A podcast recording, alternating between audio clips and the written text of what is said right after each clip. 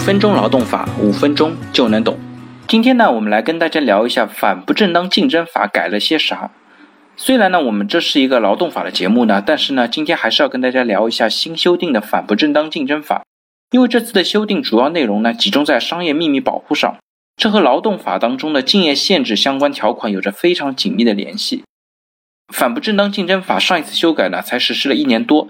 二零一九年四月二十三日，全国人大常委会又对反不正当竞争法进行了修改。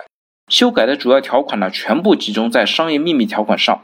为了保护商业秘密呢，人大也是非常拼啊。比起上一版的法律呢，增加了以下的修订内容。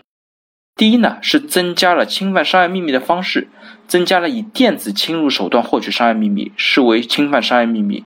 同时也规定啊，教唆、引诱、帮助他人获取、披露、使用或者允许他人使用商业秘密，也视为侵犯商业秘密。第二呢，是扩大了侵犯商业秘密的侵犯主体。以往商业秘密侵犯主体呢，仅限于经营者，现在扩大到了其他自然人、法人和非法人组织。第三呢，大大增加了民事赔偿的力度。首先呢，增加了惩罚性的赔偿。以往商业秘密侵权的赔偿金呢，一般是基于被侵权方实际损失或者侵权人所获得的利益。现在呢，如果查实恶意实施侵权行为，情节严重的，可以比照上诉金额一倍以上五倍以下确定赔偿金额。其次呢，以往被侵权方如果损失难以确定的，法院可以酌定判决权利人三百万以下的赔偿。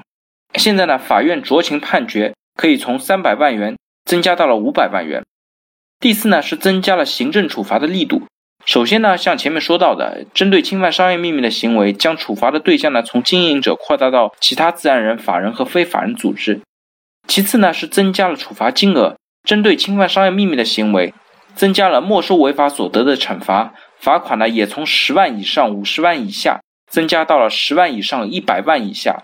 情节严重呢，罚款从五十万以上三百万以下，增加为五十万以上五百万以下。那第五呢，是重新分配了举证责任，这一点呢，是我个人认为是最重要的一个修改。因为以往商业秘密侵权行为，主张侵权方应当负担完全的责任，完全实施谁主张谁举证。但是在新的反不正当竞争法的规定下，在一定情况下，只要权利人能够提供初步的证据，证明他的商业秘密遭到了侵犯，举证责任呢，转由侵权方来证明他不存在侵犯商业秘密的行为。